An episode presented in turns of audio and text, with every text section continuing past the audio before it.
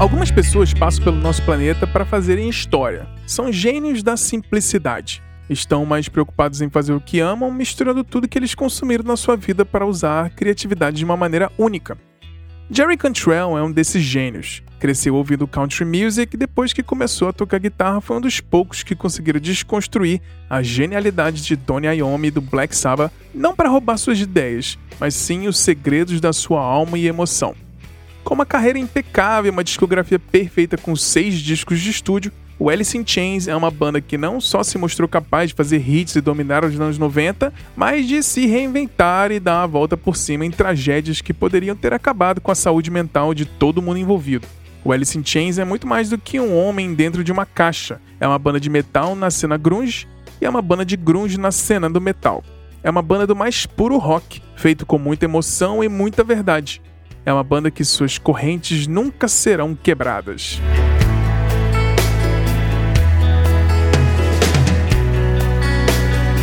Bom dia, boa tarde, boa noite, sejam bem-vindos e bem-vindas a mais um Raio X aqui do Silêncio no Estúdio. Eu sou Bruno Léo Ribeiro e hoje terei o prazer de desconstruir uma das bandas mais perfeitas do rock de todos os tempos, o Alice in Chains. O Raio X aqui é um formato do nosso Silêncio no Estúdio, onde a gente, cada um dos nossos integrantes Márcio Viana, Vinícius Cabral, eu e o Bruno Lopes, nos revezamos aqui para falar de um artista, música, disco ou uma história individualmente. São episódios mais curtinhos, mas cheios de informação e emoção. Se você chegou aqui por agora e quiser conhecer mais do nosso trabalho, nos acompanhe no silencionostudio.com.br também nos siga nas redes sociais, no Instagram e no Twitter, no arroba Silêncio Podcast. Mas antes da gente partir por episódio, um recado bem rapidinho. A gente produz conteúdos exclusivos para os nossos apoiadores Toda semana a gente envia uma newsletter com notícias, dicas e muita informação e um episódio extra exclusivo em formato de e-mail. Se você se interessou e quiser nos ajudar financeiramente, com o preço de um cafezinho por mês, é só entrar no nosso site no silencionostudio.com.br e clicar no menu Apoie para saber como participar. Aguarde um pouquinho que eu volto já já para falar dessa banda que fez e ainda faz história no mundo da música. A gente se fala já já. Valeu!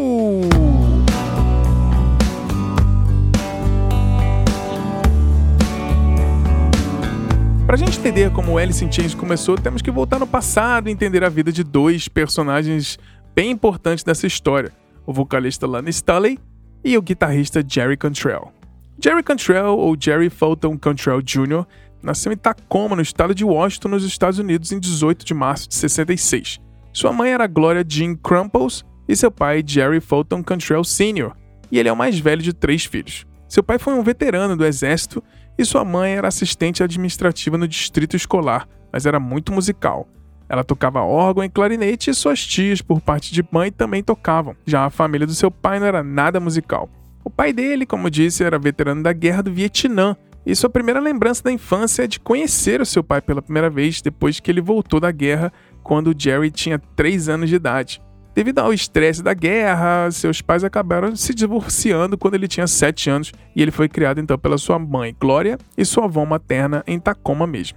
Quando era criança, um namorado da sua mãe estava na sua casa e começou a tocar violão junto com a sua mãe e ele se interessou pelo instrumento. Aquele namorado então ensinou para ele três ou quatro acordes e ele começou a tocar direitinho. O namorado da mãe dele então perguntou, mas ele já tocava violão antes? E ela, falou que não. Então, esse namorado disse: Bem, acho que você poderia dar um violão para ele, porque ele leva jeito pra coisa. Então, ele ganhou seu primeiro violão de nylon. Quando adolescente, o Jerry e um dos seus irmãos foram morar um tempo com seu pai no estado de Pensilvânia, e foi nessa época que o Jerry começou a escutar um pouco mais de rock e queria uma guitarra. No Natal, ele pediu uma guitarra pro pai e acabou ganhando um violão acústico. E o Jerry ficou com raiva porque ele queria uma Gibson Les Paul. E o pai dele falou para ele: primeiro você fica bom nesse negócio aí, depois eu te dou uma Les Paul. Depois que acabou voltando para casa da sua avó, um primo conseguiu uma guitarra genérica em uma loja de penhores e acabou emprestando pro Jerry, que ficou enrolando para devolver pro primo. E foi daí que ele se trancou no quarto e começou a tocar guitarra o dia inteiro tentando imitar os seus ídolos, do ACDC, do Kiss, Led Zeppelin e Black Sabbath.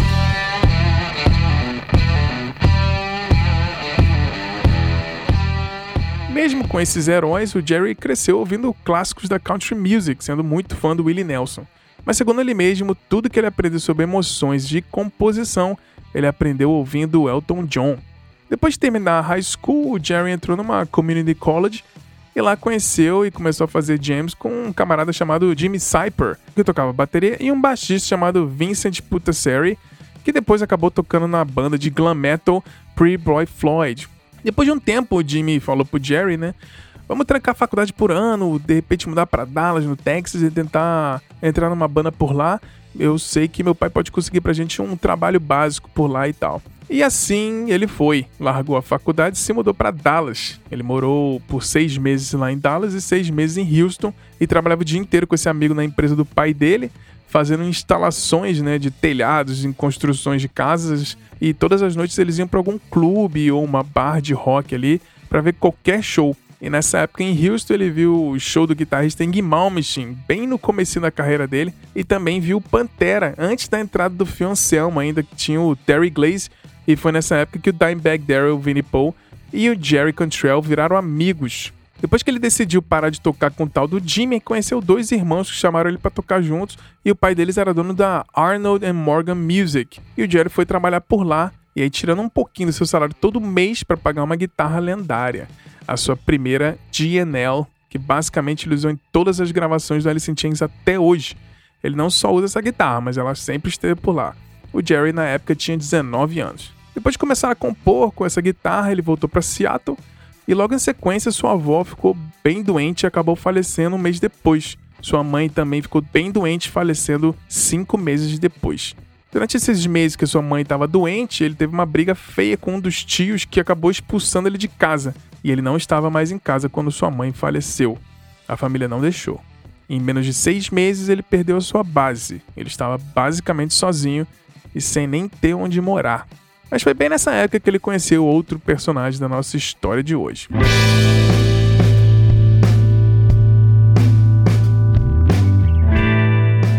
Lanny Stanley nasceu Lanny Rutherford Stanley em Kirkland, em Washington, em 22 de agosto de 67. Seus pais são Philip Blair Phil Stanley e Nancy Elizabeth Stanley. Stanley não gostava do seu nome do meio Rutherford, ficava bem puto quando alguém chamava ele por esse nome. Então, legalmente, ele conseguiu mudar o nome do meio dele para Thomas quando ele era adolescente, porque ele era bem fã do baterista Tommy Lee, do Motley Crue. O Lane entrou então para uma banda tipo dessas de fanfarra quando ele tinha 3 anos de idade e era o mais jovem do grupo. E aos 9 anos ele dizia que queria ser cantor. O Lana Stanley tinha 7 anos quando seus pais acabaram se divorciando também, e depois disso ele foi criado pela sua mãe e seu padrasto, Jim Elmer. Ele abordou a música através da coleção dos seus pais, ouvindo Black Sabbath e Deep Purple. Outras bandas favoritas que ele tinha do hard rock e do metal eram The Stooges, Anthrax, Judas Priest, Saxon, Rainbow, Merciful Fate, Twisted Sister, Van Halen e outras coisas como Ministry. É, ele também citou em várias entrevistas que um dos seus maiores heróis era o Prince e o David Bowie. Quando ele tinha 12 anos, ele começou a tocar bateria. E ele acabou tocando em várias bandas de glam ali no, no início da adolescência, mas nessa altura ele já queria se tornar cantor. Em 84, então, ele fez uma, uma banda junto com a galera lá no high school dele, e a banda se chamava Slays. Em 85, Stanley e sua banda Slays fizeram participação no especial Father Rock, em um filme de baixíssimo orçamento no canal Acesso Público lá em Seattle. Em 86, o Slayer se transformou então na banda chamada Alice in Chains, como se fosse Guns N' Roses, né? É Alice in Chains, com um N só. E ele disse que era basicamente uma banda que eles se vestiam de drag e tocavam speed metal. Ah, essa banda então tocava ali em Seattle, fazendo covers e tocava basicamente Slayer, Armor Saint e outras bandas. E foi nessa época então que o Jerry Cantrell ouviu o Lana Stanley cantando pela primeira vez. O Jerry ficou louco com a voz dele e queria ter uma banda com esse cara. Um pouco depois de ver o Lane cantando, né, o Jerry Cantrell e o Lane Stanley se esbarraram pela primeira vez numa festa. E nessa época o Lane trabalhava em um aglomerado de estúdios que se chamava Music Bank. E esse local era como se fosse um grande galpão que tinha mais de 40 salas pequenininhas para bandas ensaiarem e funcionavam 24 horas por dia. E então o Lenny acabou falando pro Jerry, né? Ele sabia da situação do Jerry Cantrell, que não tinha onde morar, e ele convidou o Jerry para morar lá com ele, lá no Music Bank e trabalhar junto também. Então, depois que ele começaram a trabalhar e morar junto, né, o Jerry queria montar uma banda com o Lane, mas ele já tinha a tal da banda Alice in Chain.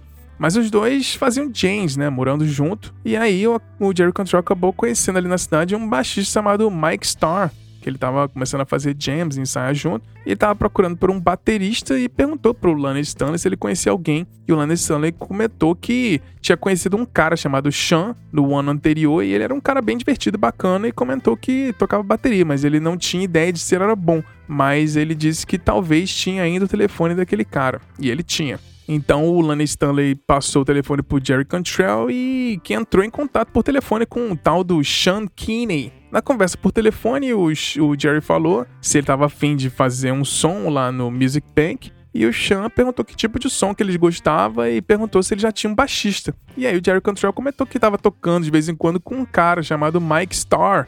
E o Sean falou: Ah, eu conheço o Mike, ele é meu melhor amigo, eu tô namorando com a irmã dele.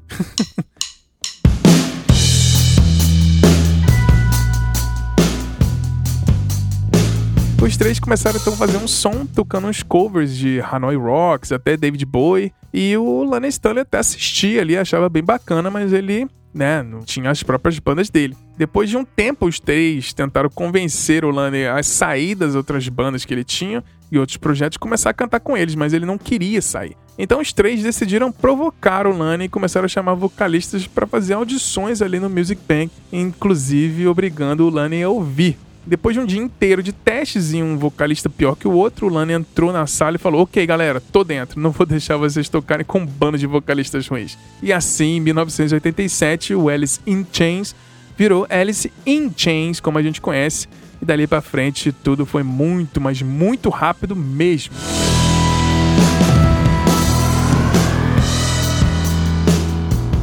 Não preciso nem falar que nessa época teve uma explosão de bandas em Seattle que um dia a gente vai fazer um Geografia Musical, com certeza sobre. Se você ainda não conhece nossa série Geografia Musical, a gente fala basicamente sobre a música, as histórias de um país, cidade ou local. E a gente já falou da Suécia e de Los Angeles. Depois volta lá para escutar. Mas voltando às explosão das bandas acontecendo ali ao mesmo tempo, todo mundo era amigo ali no. se conhecia com as bandas como Mother Love Bone, Soundgarden, The Screaming Trees, Mudhoney, Green River, Nirvana e por aí vai. E não existia um sentimento de competição, né? Cada banda estava tentando achar sua própria voz e todo mundo ia no show de todo mundo para apoiar. Era a criatividade explodindo e caindo de árvore, né? E são assim que os movimentos começam, né? Se não tem uma cena, você cria ela. E nessa época, basicamente, todas as bandas eram gerenciadas pela, pelas mesmas pessoas. O Kelly Curtis, o Ken Dings e a Susan Silver. A Susan Silver era também gerente de uma loja de sapatos que era famosa por vender as famosas botas Dr. Martens, que virou a estética das bandas da cena grunge. Nesse mesmo período, a Susan Silver começou a namorar com Chris Cornell de Soundgarden e virou empresária da banda, e eles casaram em 1990 e ficaram juntos até 2004.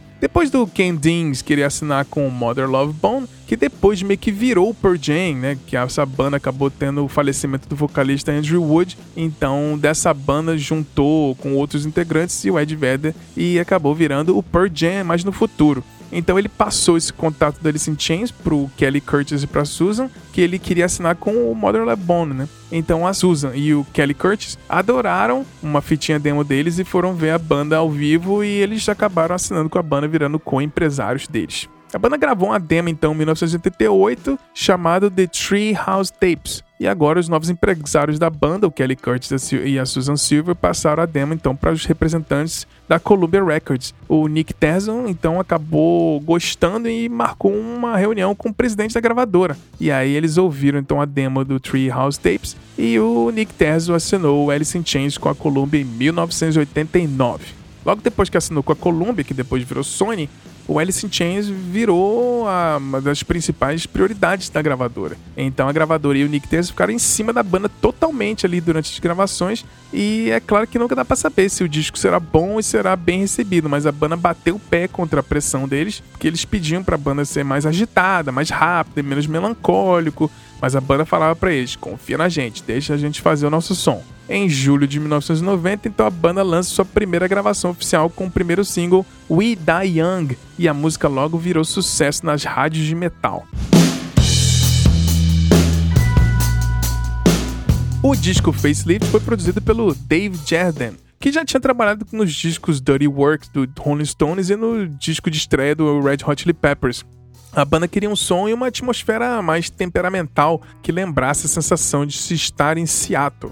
O primeiro disco da banda, então, foi lançado em 21 de agosto de 90, chegando no número 42 na parada da Billboard Top 200. Os quatro clássicos singles do disco foram We Die Young, Man in the Box, Sea of Sorrow e Bleed the Freak.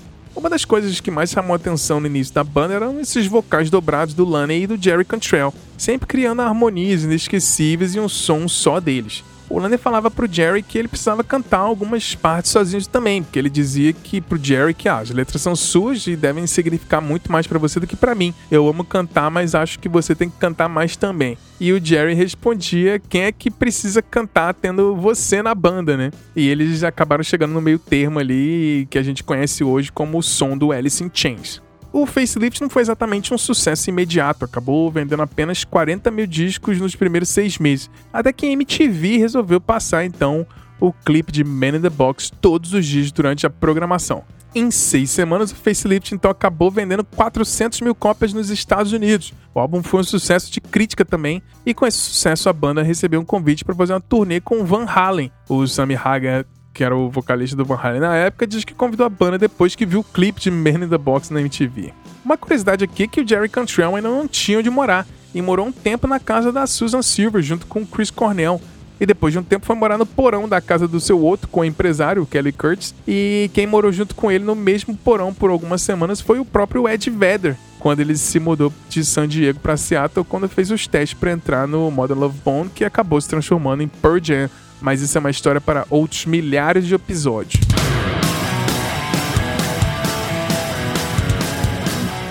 Logo depois de fazer uma turnê grande, tocando com o Iggy Pop, o Extreme e outras bandas, em 92 a banda foi então convidada para ser uma banda de bar do filme Singles do Cameron Crowe. Além disso, o Cameron acabou pedindo para a banda compor uma música para ser usada no filme e eles gravaram uma demo de Wood, o estúdio do filme e o diretor adoraram e deram uma verba gigantesca para eles gravarem uma demo mais bem produzida em estúdio. E eles aproveitaram tanto de dinheiro e acabaram gravando várias músicas que eles estavam fazendo na época. Nessa época, o Sean Kinney disse que tinha sonhado que a banda ia gravar um EP chamado Sap. Então eles não queriam ir contra o destino e pegaram essas músicas acústicas que eles gravaram junto com a demo de Wood e resolveram lançar um EP e outras eles acabaram guardando para um próximo disco, inclusive a música Wood, que foi parar né, no filme Singles. No lançamento do EP Sap, a banda resolveu não anunciar nem fazer campanha de marketing para divulgar. Eles queriam apenas jogar o disco nas lojas e deixar que as pessoas achassem como se fosse uma surpresa. O disco não teve grande sucesso, muita gente achou ruim, mas no geral, quem curtiu viu que a banda era bem mais versátil do que uma banda comum. No EP, três músicas destacam: Brother, Got Me Wrong e Right Turn, que acabou sendo apelidado como a música Alice Mud Garden, já que teve a participação do Mark Arm, do Mudhoney, e do Chris Cornell, do Soundgarden nos vocais. Com essa mistura de peso, melancolia e músicas acústicas, o Alice in Chains foi se mostrando que era uma banda acima da média. Eles já tinham essa maturidade musical já que no início da banda, tendo coragem de testar, né? Essa evolução é bem clara em um outro EP da banda chamado Jar of Flies, mas ainda tem alguma coisa para falar antes da gente falar dele.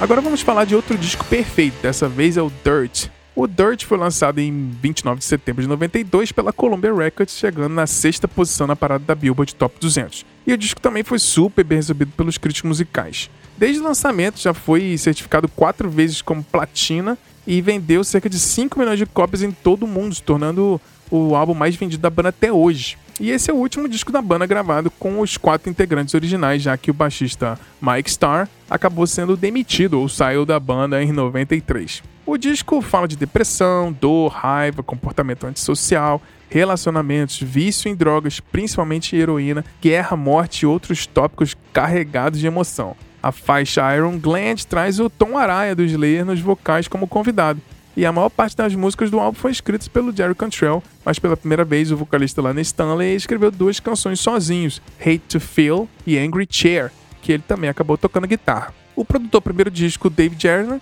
acabou sendo o produtor desse disco também. Ele dizia que gostava muito das letras e a voz de Lana Stanley e os riffs de guitarra de Jerry Cantrell. A faixa Wood né, acabou sendo produzida e mixada pelo Rick Parasha, porque foi gravada antes do disco Filme Singles, né, de 92. É, a banda acabou indo para Los Angeles para gravar o Dirt, e foi exatamente nessa época que começaram os famosos protestos de destruição de LA. A gente está falando de 1992, e parece que muita coisa ainda não mudou desde então com os protestos do Rodney King pelos mesmos motivos de hoje em dia com o movimento do Black Lives Matter. As gravações começaram exatamente no mesmo dia do resultado da, do julgamento pela polícia de LA, que foi inocentada, e o dia que começaram os protestos, então foi um caos total. Já que eu falei do Tom Araya do Slay, a banda então estava em pânico por causa dos protestos, né? Acabou indo passar alguns dias em um rancho em Joshua Tree, e o Tom Araya foi com a banda até lá. E eles queriam passar alguns dias lá até que Los Angeles se acalmasse um pouco. Uma das músicas mais marcantes do disco é Rooster, que o Jerry Cantrell fez na época que estava morando na casa da Susan Silver e do Chris Cornell. A música é uma homenagem ao pai dele, que quando criança o apelido dele era Rooster. A música é como se fosse um pedido de paz, depois que o, os pais dele acabaram se separando, seu pai não fez muita parte da, da vida dele. Mas depois, mais velho, o Jerry resolveu então fazer essa música pro pai, que foi veterano, como eu disse, da Guerra do Vietnã a música se tornou um hino para os familiares de veteranos, trazendo esse sentimento de se ter um familiar em guerra. Hoje, o Jerry e seu pai são grandes amigos e construíram um rancho em Oklahoma juntos, onde seu pai vive até hoje.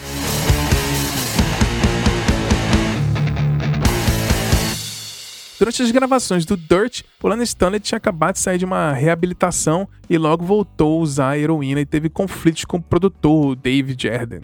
O Lana Stanley não foi o único que fez uso de drogas pesadas, o baterista Shankini e o baixista Mark Starr também estavam lutando contra o vício no álcool. O disco colocou cinco singles na, nas paradas, que é Wood, Rooster, Damn Bones, Angry Chair e a melancolíssima Down in the Hole. A banda então saiu em turnê com Ozzy Osbourne na época do No More Tears e depois fez um grande turnê mundial, passando até pelo Brasil.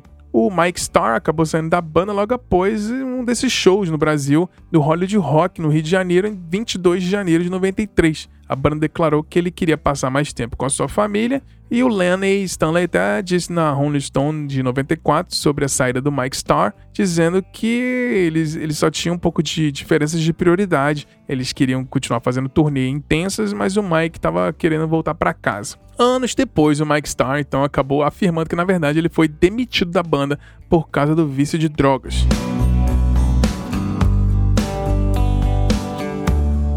O Mike Starr acabou sendo substituído pelo ex-baixista do Ozzy Osbourne, o Mike Inez, que eles conheceram durante essa turnê do No More Tours do Ozzy. A banda convidou o Mike para tocar no Brasil e ele aceitou, mas o Mike Starr disse que queria pelo menos tocar os últimos shows do Brasil antes de sair da banda. Então o Mike acabou encontrando com a banda em Londres e fez seu primeiro show com Alice in Chains em 27 de janeiro de 93 no Camden Underworld. Depois da extensa turnê mundial em 93, a banda só queria entrar no estúdio por alguns dias com violões e ver o que aconteceria. Então a gravadora ouviu essas demos e adorou então resolveram lançar mais um EP. O Jar of Flies foi lançado então em 25 de janeiro de 94 e escrito e gravado em uma semana. O Jar of Flies estreou no número 1 da Billboard Top 200, tornando-se o primeiro EP e o primeiro lançamento da Alice in Chains no topo das paradas com a música No Excuse. O EP ainda tem os clássicos Nutshell e I Stay Away.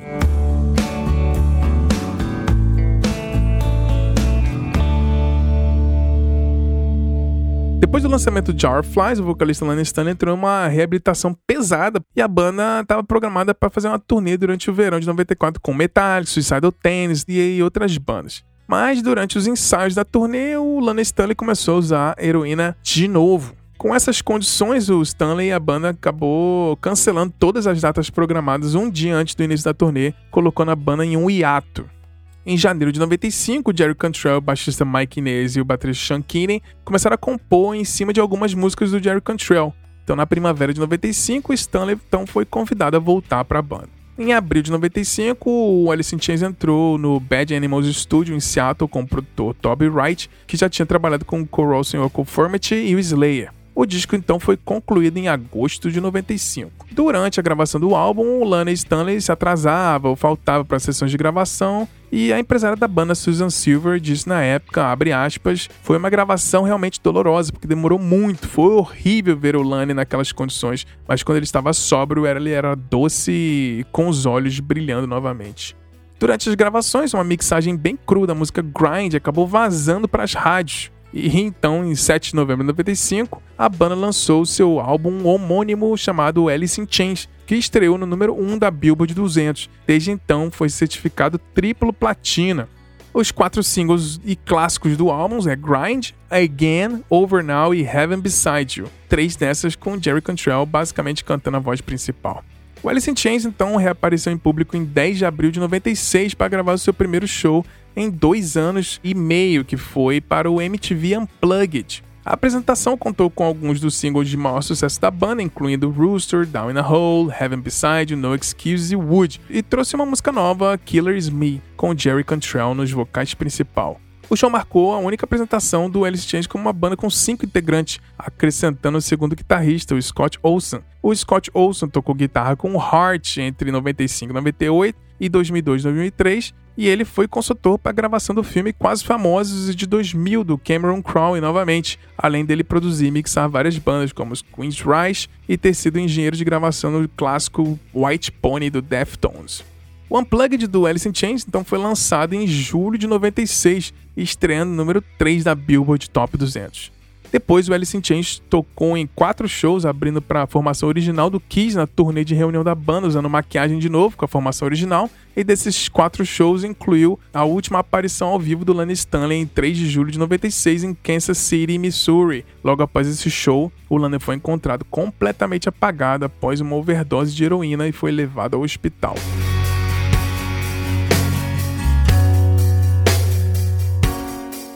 Embora ele tenha se recuperado, a banda foi forçada então a entrar em hiato novamente.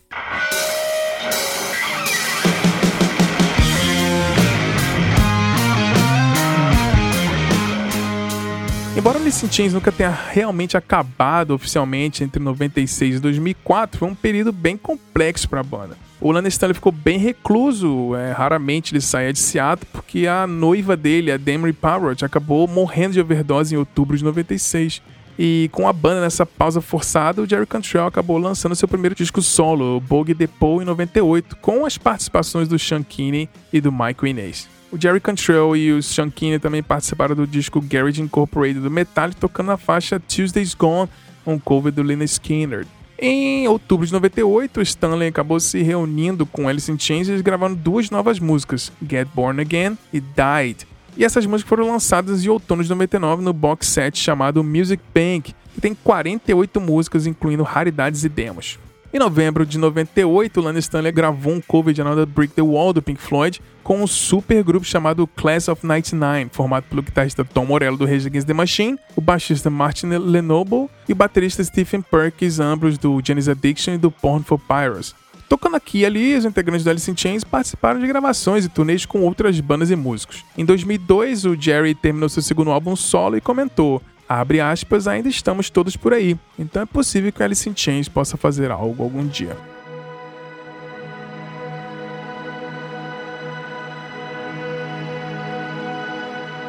Depois de uma década lutando contra o vício de drogas, o Lana Stanley foi encontrado morto em seu condomínio em Seattle em 19 de abril de 2002.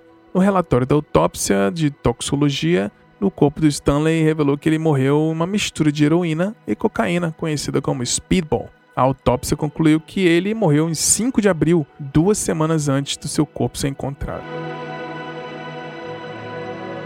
Jerry Cantrell dedicou seu álbum solo então de 2002, o Degradation Trip, lançado dois meses após a morte dele à sua memória.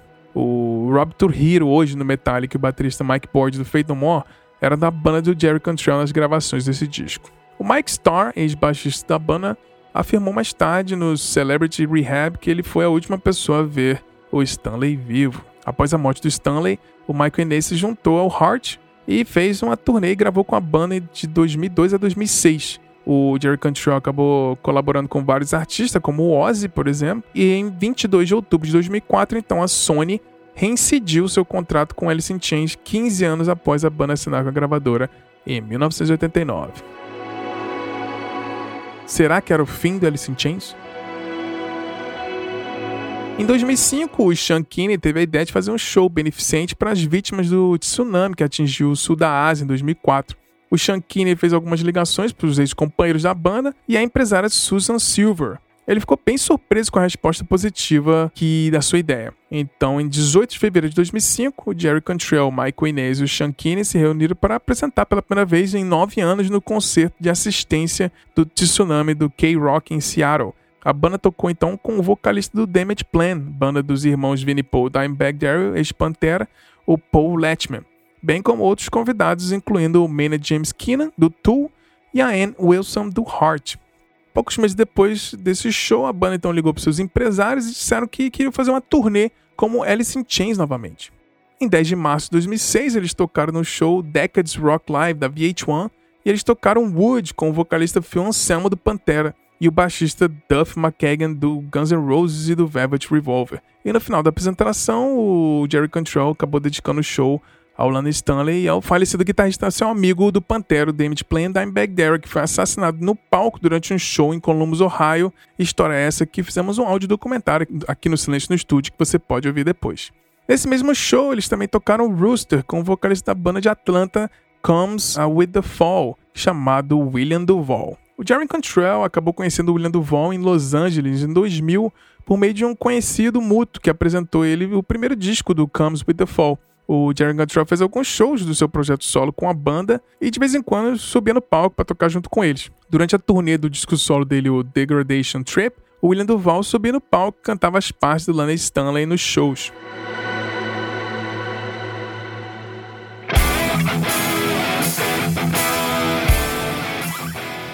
O William Duval se juntou a Alice in Chains como vocalista então durante o show da reunião da banda em 2006 e fez sua primeira apresentação em público com a banda no show Decades Rock Live do VH1. Segundo Jerry Cantrell, demorou apenas uma audição para o Duval ser contratado. Depois que eles terminaram a audição, o Shankine olhou para os outros companheiros da banda e falou: É, eu acho que a busca está praticamente encerrada. E segundo Michael Inez, o Duval não tentou imitar o Lana Stanley. Foi isso que conquistou a banda.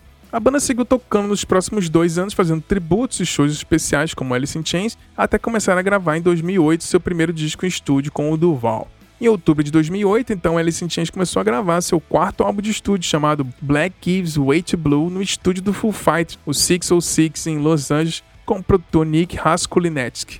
A banda não tinha uma gravadora na época e o álbum foi então financiado pelo próprio Jerry Cantrell e o Sean Kinney. Eles terminaram então de gravar o disco no aniversário de 43 anos de Jerry Cantrell e também no mesmo dia que nasceu o filho do William Duval. Em abril de 2009 foi então anunciado que o novo disco do Alice in Chains seria lançado pela Virgin EMI, tornando-se então a primeira mudança de gravadora da banda em mais de 20 anos de carreira. A revista Classic Rock deu 9 de 10 estrelas e a revista Metal Hammer deu 10 de 10 estrelas nesse disco. A faixa título Black Gives Way to Blue foi escrita como um tributo ao Lana Stanley e apresenta Cantrell nos vocais principais e o Elton John, olha lá, o grande herói de Jerry Cantrell, toca piano no disco. O disco ainda conta com as ótimas Look in the Veil, Your Decision e a genial com o riff mais simples e perfeito dos últimos anos chamada Check My Brain.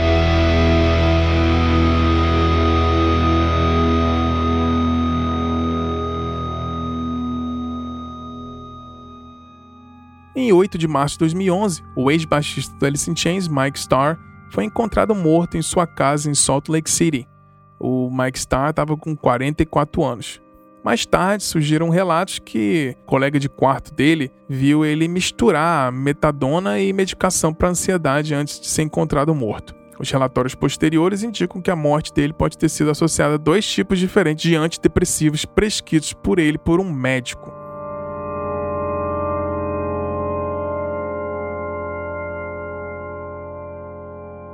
Em 2013, então, a banda lança o ótimo The Devil Put Dinosaur Here.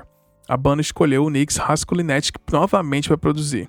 Segundo Jerry Cantrell, o título do disco se refere à hipocrisia dentro das religiões, e ele completa em uma entrevista dizendo, abre aspas, quando você está ensinando as pessoas que ser gay é um pecado mortal, há um grande problema aqui.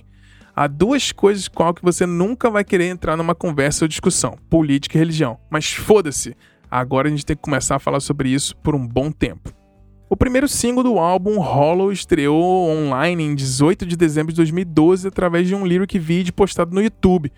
o single estava disponível para download digital em 8 de janeiro de 2013, junto com um videoclipe. Hollow passou cinco semanas no primeiro lugar das paradas de faixa rock mainstream da Billboard. O segundo single, Stone, foi lançado nas estações de rádio 25 de março de 2013 e passou três semanas na posição número 1. E o disco ainda conta com as ótimas Phantom Limb e o terceiro single, Voices. Em 2018, a banda novamente com o Nix Raskulinecki lançou um disco chamado Rainier Fog. O Jerry Cantrell se inspirou no Mount Rainier, um vulcão com vista para a área metropolitana de Seattle para o nome do disco. É um disco cheio de dor e de memória. Em 2017, o Jerry perdeu mais um amigo, o Chris Cornell. E com essas memórias e muita dor e perda de tanta gente querida, vem um disco extremamente melancólico, triste, pesado ao mesmo tempo um dos melhores discos da banda em toda a sua carreira.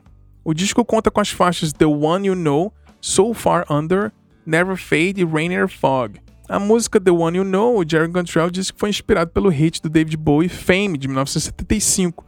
Ele contou para a revista Rolling Stone que escreveu essa música na época que o David Bowie acabou falecendo. Mais uma vez, dor e saudade. So Far Under foi escrita pelo William Duval, que também cantou os vocais principais e tocou um solo de guitarra na, na faixa, mostrando que ele está cada vez mais parte da banda, não sendo um substituto, mas sim uma nova cara de mudança. O Alice in Chains já vendeu mais de 14 milhões de discos nos Estados Unidos, lançou dois discos direto no número 1 e teve 23 singles no top 40 e recebeu 11 indicações ao Grammy. É uma banda gigante que, apesar de ter vários anos de carreira, lançou apenas 6 discos. E que discos! Algumas bandas têm o seu Guitar Hero, e o Jerry Cantrell não é um Guitar Hero qualquer. Você sabe que ele ajuda mais de 10 instituições de caridade. Ele é um herói por aguentar tanta dor e transformá-las em músicas lendárias. Não é sobre rapidez, é sobre emoção. Ele passa para sua música uma emoção que muitos conseguem se identificar. Ele venceu um vício do álcool e até recebeu o prêmio Steve Ray Vaughan por sua luta contra o alcoolismo e ajuda várias instituições dedicadas a isso. Ele perdeu amigos por vícios e depressão. Ele comenta pouco sobre isso. Ele guarda suas dores e fala sobre isso em suas músicas. O Alice in Chains é uma banda espetacular, que faz hits com emoção e verdade. Essas bandas que fazem o que amam de verdade e a gente que escuta sabe que é verdadeiro. E isso que faz a gente amar cada acorde, cada nota, cada harmonia de vocal. O Alice in Chains é verdadeiramente uma banda da vida real, com problemas, mudanças, dor, sofrimento e superação. É uma banda que parece um amigo, desses que a gente quer sempre abraçar. É um amigo que você tá ali ouvindo e tentando ajudar, sentindo as dores juntos e chorando junto. É uma banda que me faz pensar na vida, que me emociona como poucas bandas fazem. É a banda que faz a gente sair de dentro da caixa. Porque viver dentro da caixa e estar no meio das suas próprias merdas, esperando que alguém ajude, como está escrito na música Man in the Box, não é o suficiente. Você tem que querer sair de dentro da caixa. E o Alice in Chains está aqui, com uma mão estendida te oferecendo ajuda para qualquer que seja o sentimento que você estiver vivendo. Obrigado, Alice in Chains, por existir.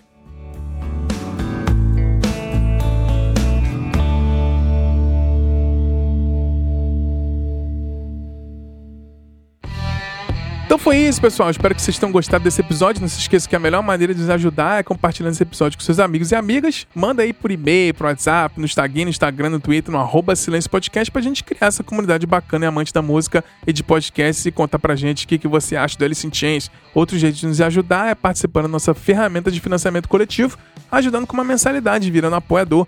Você vai receber uma newsletter semanal com conteúdos exclusivos, onde a gente dá dicas, falamos sobre novidades do mundo da música e muito mais. É um episódio extra por semana em formato de e-mail. Para saber todos os detalhes, entra no nosso site, clica no menu Apoie lá no silencionostudio.com.br. Eu sou Bruno Ribeiro e eu vou ficando por aqui. Espero que vocês tenham um dia maravilhoso e com muita emoção. Nos falamos na semana que vem com um novo episódio. Um grande beijo, um grande abraço. Valeu!